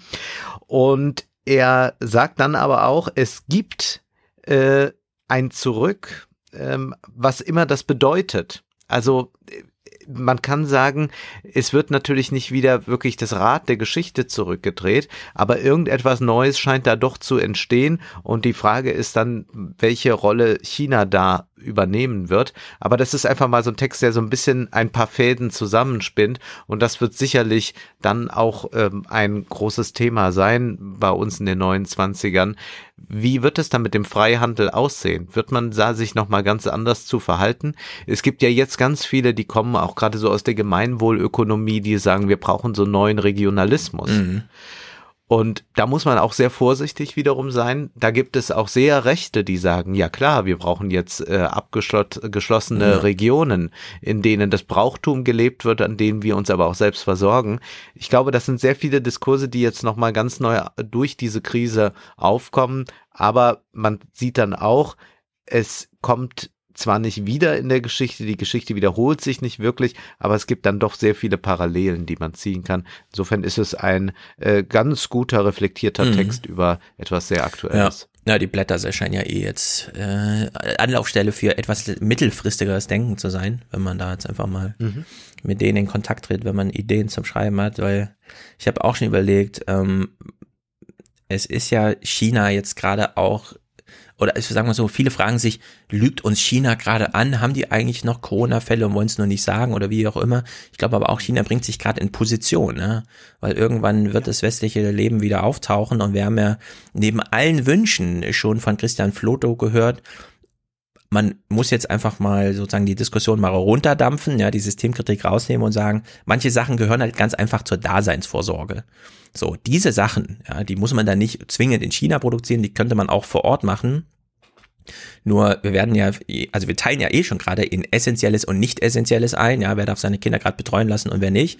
Und wir haben jetzt äh, eine Ausweitung von Daseinsvorsorge und man sollte jetzt, glaube ich, nicht den, das haben wir beim letzten Mal auch schon davor gewarnt, dass man jetzt so eine Idee hat von, ähm, dass alles, was jetzt nicht essentiell und nicht zur Daseinsvorsorge gehört, plötzlich nach ähm, irgendwelchen kommunistischen, planwirtschaftlichen, die, die ja, Peter Altmaier spielt da auch noch eine Rolle, wo was hergestellt wird. Nee, nee, das wird natürlich alles wieder diesen Marktkräften übergeben.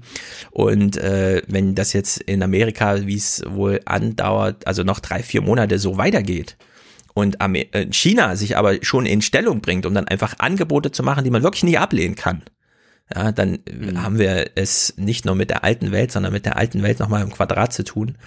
Und äh, da spielt natürlich sowas, also dass man da mal so ein bisschen so schon drüber nachdenkt, auch eine große Rolle. Es wird sowieso unterschätzt, wie weit China, ich meine, dieses 13. Jahrhundert, ne? Also welche Jahreszahl mhm. hast du genannt? 1322?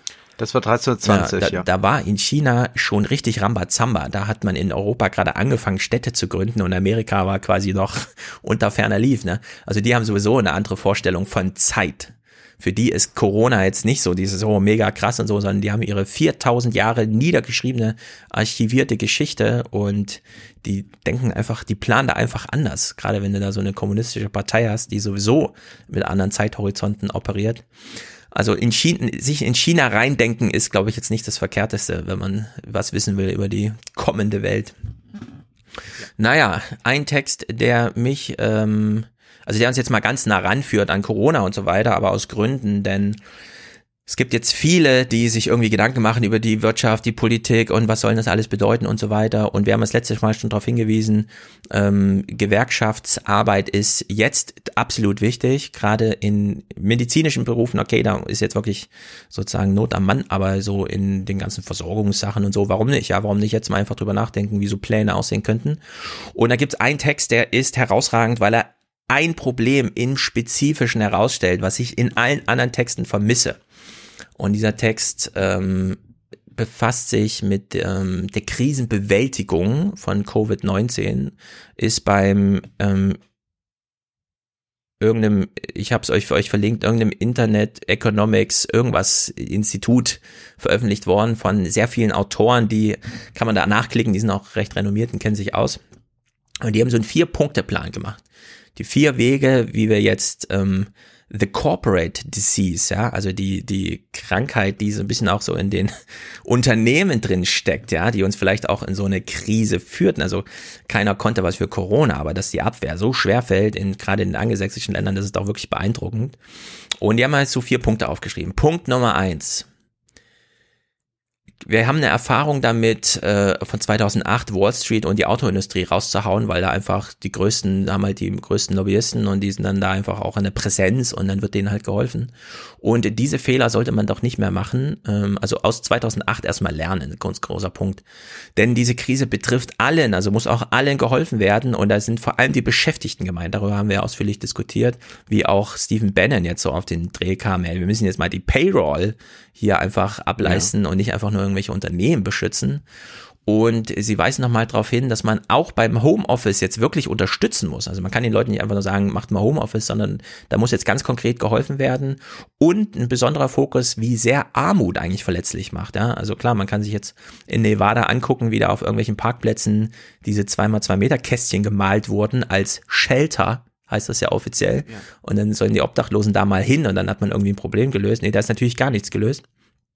Also man sollte sich das mal genauer angucken und dann schwenken sie um auf die ökonomischen Kennziffern und da ist doch eine ganz interessant.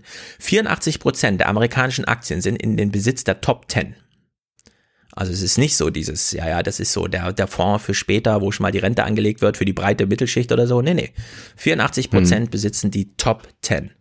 Und wenn der Staat dort hilft, dann sollte er das zwingend an Bedingungen knüpfen, das ist natürlich klar. Denn alle Unternehmen ab 20.000 Mitarbeitern galten 2008 als too big to fail. Also man wird diesen Unternehmen, also diesen Unternehmen, die den Top 10 Amerikas gehören, einfach grundsätzlich mal helfen. Da ist so ein Automatismus drin.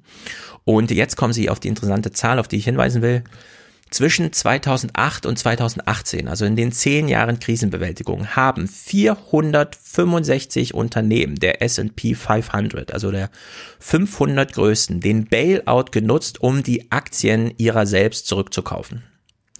Da ist ja. das Geld nicht irgendwo hingeflossen, wo es der Allgemeinheit hilft, sondern und da wurde auch nicht investiert. Da wurde nicht also wir investiert, hatten das auch schon mal genau. im, im Wirtschaftspodcast. Man sagt dann immer, wir äh, senken mal die Unternehmenskosten, ja. die, die Unternehmenssteuern und dann investieren die ja mal ja, kräftig. Nö, die kaufen Genau, Aktien das ist zurück. alles nicht passiert. Die größte Erfahrung der Krisenbewältigung 2008 in Amerika ist, dass 4,3 Billionen Dollar ausgegeben worden von den Unternehmen, um eigene Aktien zurückzukaufen. Das sind 52 Prozent des gesamten Profits.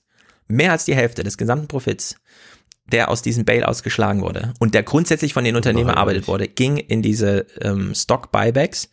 Weitere 3,3 Billionen, das sind nochmal 29 Prozent dieser Gesamtprofite, gingen in Dividenden. Also auf die ein oder andere Weise haben diese Top Ten da äh, profitiert. Entweder indem die Aktien, wir haben ja gesehen, wie sie gestiegen sind jetzt auch unter Trump nochmal so richtig, wie man entweder direkt Erlöse durch Aktienverkauf hatte oder durch Dividendenausschüttung. Ja, also 84 Prozent der Aktien sind bei den Top 10 und der ganze Bailout insgesamt 7,5 Billionen Dollar, also Trillion in Amerika. Selbst Trump hat sich jetzt nochmal geäußert mit, ich habe noch nie ein Gesetz unterschrieben, wo Trillion drin steht. Ja, selbst er findet das beeindruckend, wenn da mal Trillion auftaucht. Und man muss wissen, aus dieser 2008er Krisenbewältigung ging 7,5 Billionen Dollar direkt in die Top 10 Kassen. Also mega Bereicherung. Und deswegen eine der wichtigsten Regeln, keine Stock-Buybacks. Den Unternehmen muss jetzt verboten werden, mhm das zu machen, denn dieses Geld fehlt in der Produktion, es fehlt bei den Mitarbeitern, es fehlt bei den Innovationen, bei den Fortentwicklungen, was weiß ich. Die Unternehmen wollen ja auch so ein bisschen Research und Development machen. Da fehlt das alles und diese Stock-Buybacks verzerren halt komplett den Markt, weil die Aktien, wenn sie zurückgekauft werden, natürlich immer weniger werden, aber gleich auch beliebter und dadurch entsteht so eine Eigendynamik und gerade jetzt, wenn so Krisensituationen sind, in denen die ganzen Aktien fallen, denkt man natürlich, das ist aber nicht gut für die Unternehmen, wenn die plötzlich ein Drittel weniger wert sind, oder? Und dann stellt sich raus, nee, das finden die Unternehmen natürlich super geil. Und da habe ich hier mal einen kleinen Clip. Wir hören im Salon eigentlich keine Clips, aber der ist so eindringlich. Wir hören Tim Cook, wie er sich darüber freut, dass der Aktien dass der Apple-Kurs fällt. This might be an opportunity to maybe up those share repurchases for Apple. I, won't, I don't want to announce anything on on the air, but but uh, we, everybody knows that we're buying we're buying shares, and, and if the stock is lower, you buy more shares for the same amount of money. So. Ja, es gibt ein grundsätzliches Aktienrückkaufprogramm bei Apple und wenn die Aktie selber gerade weniger kostet, dann kann man mehr kaufen für das Geld. Das ist doch gut. Von wann war der Clip? Das ist jetzt vor zwei, drei Wochen. Also der ist schon ganz Ach aktuell, ja. der betrifft ja. jetzt schon Ach, diese ist ganz Krise. aktuell. Ja. Ja, ja, also Apple, Apple ist eines der Unternehmen, das da wirklich jetzt all in geht. Wir wissen von Elon Musk, dass er am liebsten ähm, ähm, das Unternehmen von der Börse nehmen möchte, Tesla, weil man dann natürlich auch unabhängiger ist. Ja? Also die Machtfülle, die Profit, also die Geldfülle und auch diese politische Machtfülle. Diese Unternehmen, Facebook, Apple, die bestimmen ja nun sehr viel über unser Leben, ja, und die machen sich immer weiter unabhängig, je mehr sie sich selbst vom Markt einfach wegkaufen. Weil dann muss, hat man nicht den großen Zwang, den Investor und den Investor noch im Board aufnehmen zu müssen und so. Und hier nochmal bei der Und die Aktionäre rebellieren Genau. bei der Hauptversammlung dann, weil da nochmal Dividende ja, haben. Genau, also ja. da kann man sich sehr unabhängig machen und so wie dieser äh, Rückkauf, hier, also so wie der Bailout ja jetzt gerade aussieht, äh, haben wir in zehn Jahren einfach nochmal 10 Billionen, die einfach in diese Top 10 gewandert ist oder eben direkt zu dieser Machtfülle der Unternehmen nochmal hinzufügt. Und Das fand ich auch Mhm. ganz witzig, als äh, ich glaube, es war George Soros, äh, der äh, sehr viel Aktien ja von einigen Digitalunternehmen mal losgestoßen hatte. Und dann gab es dann so Artikel, oh, jetzt sieht man, jetzt geht es den Digitalunternehmen an den Kragen. Es ging ja dann auch Ja. um Facebook und so, wo ich dachte, nee, die Ja. kaufen jetzt schön Ja. zu. Das ist für die ja praktisch, wenn der das freiwillig genau, rausgibt. die haben ihre Initiale, also deswegen geht man ja an den Börsenmarkt, um Geld einzunehmen.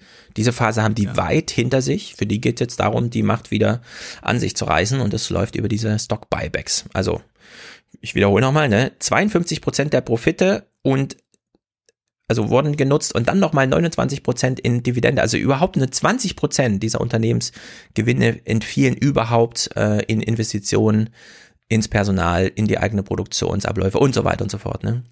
Und dann haben sie als vierten Punkt, um eine Depression abzuwenden, braucht man ein stabiles und gerechtes Wachstum. Das kann man natürlich einfach so formulieren, aber sie greifen dann eins zu eins Elizabeth Warrens Acht-Punkte-Plan auf.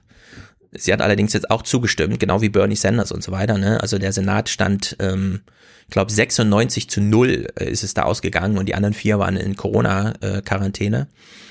Punkt eins: keine Entlassungen. Das ist das, was wir aus Deutschland kennen. Wenn Hilfe gezahlt wird, darf das Unternehmen niemanden entlassen. Ja, Kurzarbeit ist zwingend an keine Entlassung gebunden. 15 Dollar Mindestlohn muss festgeschrieben werden. Keine Stock Buybacks, also ist komplett verbieten. Keine Dividendenzahlung, solange man, solange man unterm Schutzschirm, äh, Schutzschirm ist. Mitarbeiter müssen in den Aufsichtsrat, solange der Staat investiert ist. Alle Betriebsvereinbarungen bleiben bestehen. Es darf keine, aber jetzt ist doch gerade Krise und so weiter, Ausflüchte geben. Shareholder müssen dem zustimmen. Also es ist nicht einfach nur, sondern es braucht jetzt eine aktive Einwilligung der Top 10 äh, Prozent, die da einfach 84 Prozent besitzen. Die müssen jetzt sagen, okay, machen wir jetzt so. Und die CEOs müssen persönlich haften für das Einhalten der ersten sieben Regeln wenn sie das, die eigenen Shareholder nicht dazu bekommen, dieses Programm, dann müssen sie sich entscheiden zwischen keine Staatshilfe, ja, oder ich kann diesen Laden nicht weiterführen, weil es nicht vereinbar ist mit diesem Kriterienkatalog, den Elizabeth Warren hier aufgestellt hat und selber nicht durchsetzen konnte. Das ist leider die Dramatik. Dieser Text wurde vorher formuliert. Jetzt wissen wir, wie dieses ähm, Bailout-Programm aussieht. Äh, Elizabeth Warren hat mitgestimmt, ohne sich da durchzusetzen, aber Zumindest das Programm ist klar und wir können daran auch wieder abmessen, dass es in Europa und gerade in Deutschland doch ein bisschen anders funktioniert und da muss man auch sagen, zuweilen besser, äh, diese angelsächsische Herangehensweise jetzt, diese Krise einfach komplett auszunutzen, ist ein großer Fehler und an solchen Texten kann man das äh, gut aufschlüsseln. Mhm. Ja, wunderbar. Ich gehe noch einmal zur Globalisierung und noch einmal nach China oder generell erstmal zur Globalisierung. Wir haben schon über Lieferketten gesprochen. Die Zeitschrift für kritische Sozialwissenschaft Prokla hat eine aktuelle März-Ausgabe, die den Titel trägt Globale Stoffströme und internationale Arbeitsteilung.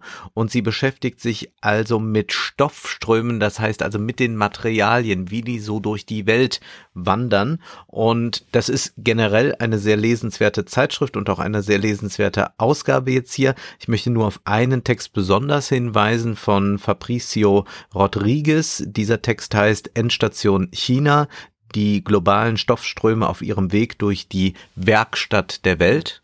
Und das ist eben die Frage, ist China noch die Werkstatt der Welt einfach nur oder wie viel brauchen die auch inzwischen selbst? Wie viel bleibt dann da? Oder äh, sind die dann nur mal so am Werkeln wie in Kambodscha und dann geht das alles wieder raus? Nee, das ist nicht so. Also erstmal sagt äh, Rodriguez, es gibt ähm, so, wenn man sich die Geschichte des Kapitalismus ansieht, eigentlich drei Machtzentren. Das war im 19. Jahrhundert ganz klar Großbritannien mit der Kohle, im 20. Jahrhundert die USA mit Öl und wir haben dann jetzt im 21. Jahrhundert China und da sind eben fossile, mineralische und biogene Rohstoffe sehr wichtig. Und dann ist es so, dass ja immerhin 40 Prozent des Verbrauchs schon, äh, des Weltverbrauchs auf China da zurückgeht, was man auch immer mal wieder vergisst. Und bei diesen Stoffströmen, da geht es also um Biomasse, um Metalle, um fossile Ressourcen.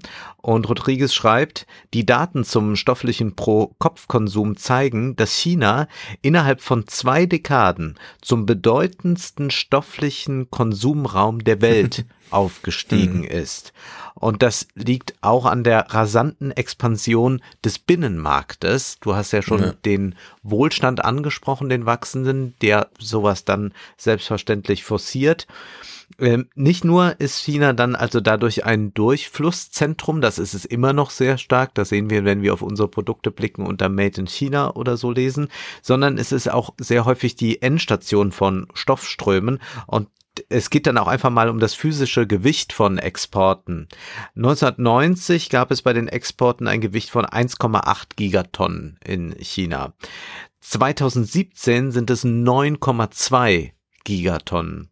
Und bei den Importen waren das 1990 0,6 Gigatonnen und 2017 dann 5,4 Gigatonnen. Und er zeigt das auf äh, sehr schönen äh, Statistiken dann auf, wie sich das über die Jahre entwickelt hat. Und man kann schon sagen, der materielle Fußabdruck von China liegt inzwischen bei einem Drittel. Und das sagt ja dann entsprechendes auch aus über den ökologischen Fußabdruck. Mhm ist eine sehr äh, schöne Herangehensweise, mal über so Gewichte zu gehen. Er bezieht sich auch ein bisschen auf das, äh, diese Weltsystemtheorie von Immanuel Wallerstein, der kürzlich verstorbene, äh, der eben diese Weltsystem-Theorie äh, entwickelt hat, also der zeigt, wie so Weltsysteme äh, entstehen. Man kann damit sehr gut die mhm. Globalisierung erklären. Der hat auch einen marxistischen Hintergrund, der aber doch eigentlich jetzt immer nur noch dann darauf hinausläuft, so große allgemeine Strukturen zu beschreiben. Und das ist eben eine Variante dessen. Also dieser Artikel lohnt sich aber auch die ganze Zeitschrift mhm. über globale Stoffströme. Ich hätte da jetzt nur an Sloterdijks Weltinnenraum oder sowas gedacht, aber das ist nie so konkret, dass man das da ja, jetzt ja, ja. vermutet hätte. Ja, sehr gut. Äh, ich meine, ich war auch überrascht, dass bei SARS, man hat ja also verglichen, ne, SARS 2002 oder so und, und dann jetzt äh, SARS 2, dass einfach der internationale Flugverkehr in China sich um den Faktor 10 entwickelt hatte. Also damals flog mhm. einfach keiner. Das mhm. ist dann fast wie 13. Ja. Jahrhundert. Also die Pest braucht hier drei Jahre, bis sie an die Küste kommt. Nee, heute fliegt das einfach kreuz und quer durch die Welt, ja, wenn es einmal in China passiert. naja, ähm, in der NZZ ist ein Gespräch unter zwei Wissenschaftlern. Der eine ist Kukele, den kennen wir. Äh, das ist der Virologe, der auch beim MDR, finde ich, einen sehr guten Podcast macht, gerade diese Woche. Und das andere ist Jens Südekum, der Ökonomen, äh, der Ökonom. Und ich lese nur die zwei Anfangszitate vor. Kikole sagt, wir agieren in Deutschland eigentlich gar nicht mehr politisch, sondern hängen am Faden der Wissenschaft. Ich glaube, es ist falsch, dass dieses sehr komplexe, vielschichtige Problem beinahe ausschließlich aus der Perspektive der Virologen betrachtet wird. Die Sicht der Virologen kann immer nur ein Aspekt von vielen sein. Nun fehlt Drosten gestern aus äh, wegen Stimmproblem, aber in der vorhergehenden Folge diese Woche hat er ja auch schon darauf hingewiesen, es sind politische Entscheidungen, die hier getroffen werden. Ich gebe nur Empfehlungen. Schreiben Sie Ihre Hassmails nicht an mich und so, ja. Und ja. notfalls ziehe ich mich aus diesem Publikationswesen hier zurück und mache nur noch den Podcast, damit ich nicht wieder ins Feuer gestellt werde, weil der Stern mir unterstellt, ich hätte ja gesagt, dieses Jahr keine Fußballspiele mehr oder sowas, ja. Und ich hätte darüber entschieden. Und das finde ich einen ganz guten Hinweis, ähm, weil wir grundsätzlich in so Phasen wie jetzt man, es ist so vulgär theoretisch, dass man immer sagt, die Leute suchen den Führer. So würde ich es auch nicht übertrieben sagen. Aber die Leute suchen doch nach Orientierung und finden dann halt Drosten. der das Ja, auch genau. bedient, in dem Sinne, dass er halt diesen Podcast anbietet. Und meine Kritik wäre niemals jetzt in dieser Phase an Drosten, sondern es ist diese Kritik von Kikole, die er auch in seinem letzten Podcast geäußert hat, dass das RKI die Entscheidungsfindung nicht transparent macht, sondern dass wir immer nur die Resultate sehen. Der Laschet gibt wieder ein, eine neue Pressekonferenz und der Söder verkündet wieder irgendwas, aber diese Entscheidungswege dahin sind nicht transparent genug. Und das führt leider dazu, dass es jetzt zu so Kritik an Drosten kommt, obwohl er das gar nicht verdient hat. Denn er arbeitet an dieser etwas Sichtbarmachung von diesen wissenschaftlichen Prozessen, die allerdings eben nur Beratungsleistungen sind. In der Hinsicht ist der Kikole sowieso ein guter Ansprechpartner, weil er diese Kritik aus der Virologensicht heraus jetzt schon macht, also in seinem Podcast. Manchmal auch so ein bisschen selbstherrlich, aber ich finde es so relevant, dass es absolut notwendig ist, sich damit zu befassen und dass man ihn hier nochmal in so ein Gespräch mit einem Ökonomen verwickelt, äh, finde ich hochinteressant, denn dieser sagt, also Jens Südekum in dem Fall, über all dem schwebt die große Frage nach der partiellen, nach einem, nach dem partiellen Shutdown, den wir jetzt erleben. Wie la- lange soll das anhalten und was für ein Exit-Szenario haben wir? Über diese Frage können auch nicht allein die Ökonomen entscheiden. Hier müssen Experten aus unterschiedlichen Bereichen zusammenwirken und die Regierung beraten. Da hat Herr Kikole völlig recht. Also hier treffen sich zwei Wissenschaftler, die jetzt super relevant sind. Die Ökonomen, weil das ist das Immunsystem, wir hatten ja drüber gesprochen, alles, was jetzt passiert, hätten gar nicht sein müssen. Man kann auch einfach die zwei Prozent der verletzlichsten opfern und die Ökonomie weiterlaufen lassen, wie das ja ähm, Trump und Boris Johnson und so weiter geplant hatten. Nur das haben wir eben nicht gemacht. Aber die Ökonomen sind mit dieser Lage auch überfordert. Und die Virologen sind eben auch mit dieser sozialen Lage überfordert. Also alle sind überfordert, verweisen dann auf die Politik, die uns ihrerseits eben einfach nur Ergebnisse des RKIs in Finale präsentiert und dann sagt, ja, wir müssen jetzt über Ostern auch noch zu Hause bleiben. Ne? Und ich, ich finde, es ist eine völlig berechtigte Kritik, äh, also das sowieso mal von der NZZ, klar, die versucht jetzt immer da so ein Stachel zu sein, ne? aber ich finde, äh, unabhängig davon sind Südekum und Kikole Jetzt auch einfach Typen, die ähm, bereit sind, ähm, spekulativ zu kommunizieren. Und das rechne ich den hoch an. Und hier sind sie in einem Gespräch verwickelt. Und das finde ich auch sehr gut. Das kann man nachlesen. Aber diesen Text empfehle ich im Grunde nur, um an Südekum und Kikole dran zu bleiben. Und das ist auch ungeheuer wichtig, dass das von denen kommt, denn was die Politik momentan macht, und deswegen muss einem Drosten da leid tun, ist, ach, wir schieben Genau. da den Experten Ja. vor, der ist am Ende der, der es dann noch abkriegt. Also dafür werden eigentlich Politiker Ja. bezahlt, dass sie ihr Gesicht genau. hinhalten und dann die eine oder andere Ohrfeige sich einkassieren. Und der soll das jetzt mal machen und dann, ja, das haben die Experten gesagt, aber wir sind ja eigentlich jetzt dann nur noch Ausübende.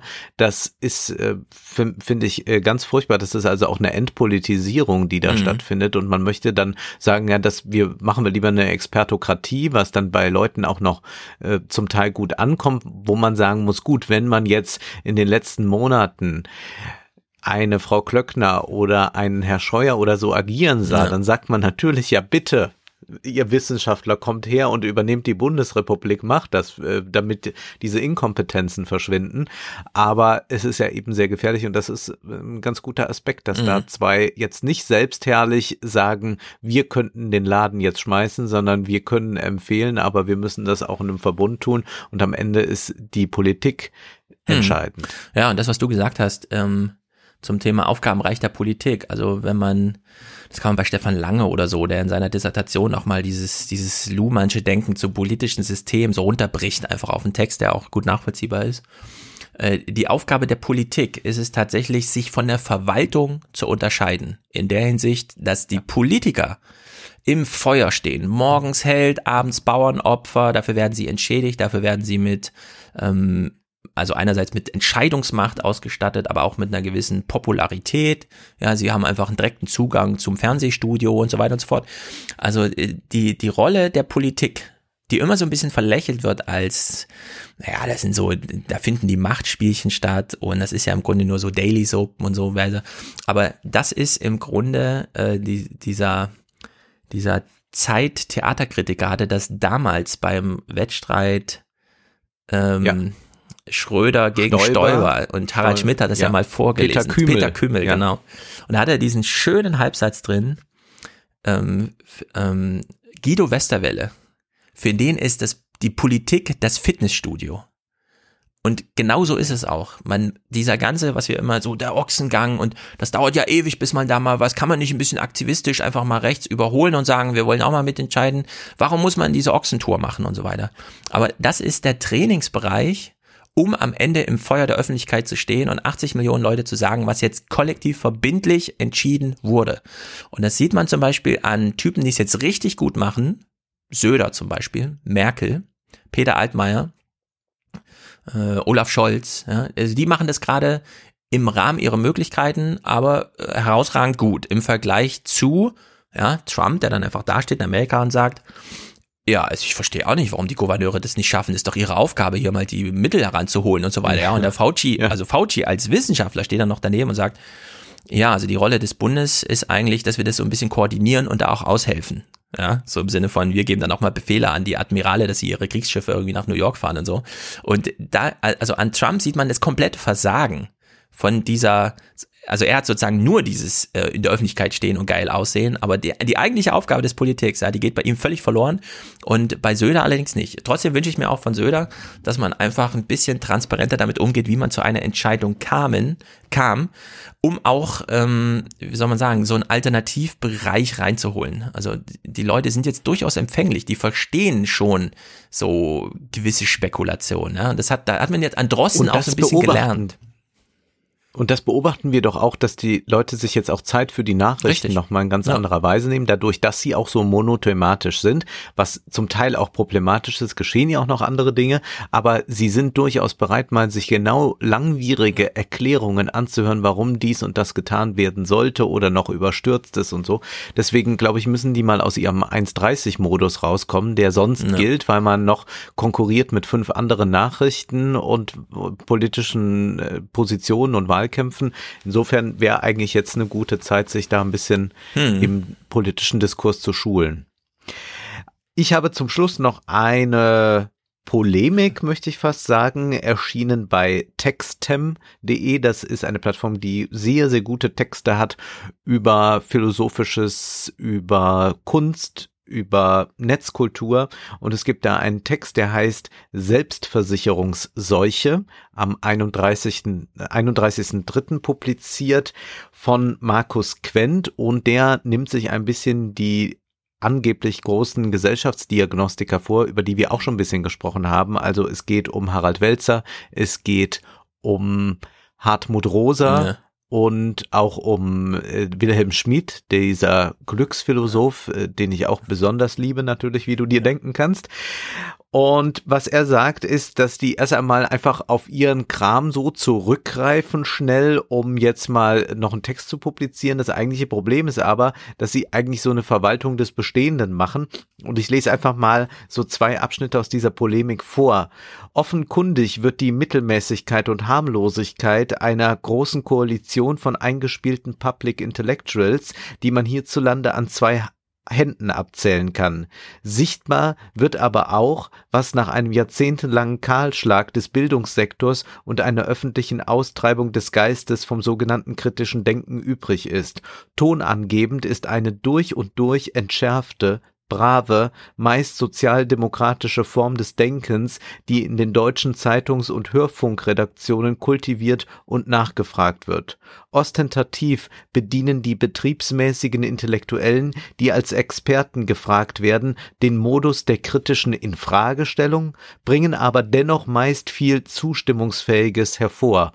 Und wenn man diesen Text liest, er bezieht sich nicht auf ähm, Caroline Imke, die du ja so wunderbar vorgetragen hast, da diese wunderbaren äh, Pirouetten, die ja. sie dreht, aber man kann sofort daran denken. Und weiter heißt es dann noch, der unerträglichste aber ist der bußfertige Unterton, der hier wie in anderen Einlassungen und Kommentaren zum Ausdruck kommt. Es gibt eine regelrechte Lust, sich selbst andachtsvoll in die Tasche zu lügen und aus dem Virus ein Requisit für die Aufführung der eigenen Besserungsfähigkeit zu machen, gepaart mit einer Art zur Schau gestellten schuljungenhaften Lernbereitschaft. Mhm.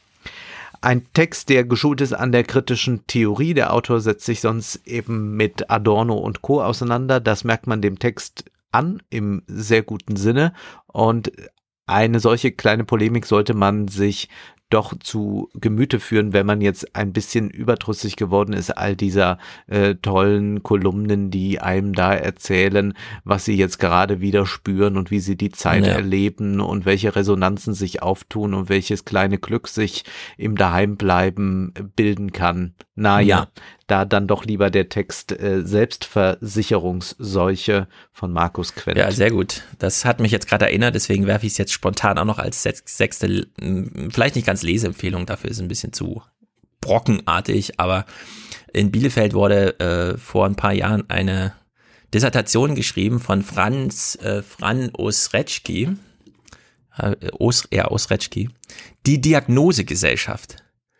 Und die passt natürlich jetzt besonders gut, denn es ist auch so eine Art Polemik, knüpft sich nämlich genau das vor, dass man immer versucht, die Gesellschaft aufgrund einer speziellen Lage immer auf einen Bindestrich-Dings zusammenzuziehen und dann zu sagen, also das ist sie jetzt, ja, das ist jetzt die, die Dingsgesellschaft und er schreibt, also er nennt sein eigenes Werk dann die Diagnosegesellschaft, ja. Also wenn schon irgendeine Gesellschaft, dann ist es doch wohl die von lauter Diagnostikern, ja. die Diagnose, äh, Gesellschaftsdiagnose machen. Und das ist allerdings hier sehr systemtheoretisch angeheizt und da gibt's dann dieses äh, schöne inhaltliche Kapitel, die Struktur soziologischer Zeitdiagnosen, wie funktioniert's eigentlich? aufgeschlüsselt nach Sachdimension, Zeitdimension und Sozialdimension, wie man es halt so macht. Und dann kann man schon an den Überschriften ablesen, ja, was so gemeint ist und wo er anknüpft, zum Beispiel hier dann 6.2.1, die neue Gesellschaft als Negation der alten. Na, das ist ja wohl bei allen Zeitdiagnosten gleich, ja. Der neue Mensch und seine Gesellschaft. Ja, plötzlich lernt man die Gesellschaft erkennen. Und dann 6.2.3, die Dominanz eines Teils. Das ist natürlich auch, was immer wieder auffällt, ja. Ist ja. es jetzt der Ökonom, ist es der Virologe, an wen halten wir uns eigentlich?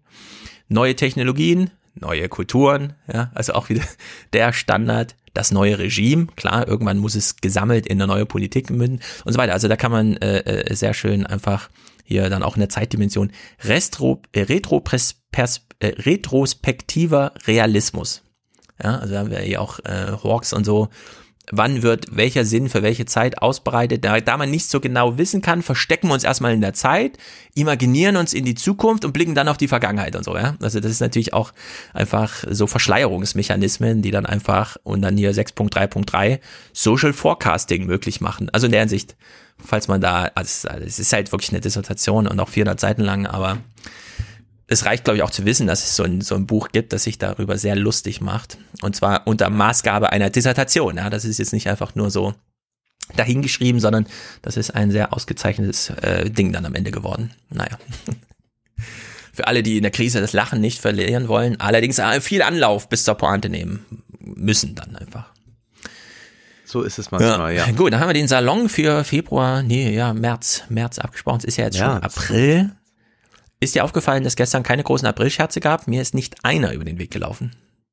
Es gab ja sogar auch Texte, zum Beispiel hatte Samira El-Wasil geschrieben, dass das jetzt auch jetzt nicht die entsprechende Zeit ja. sei und nicht mal sowas habe ich schön.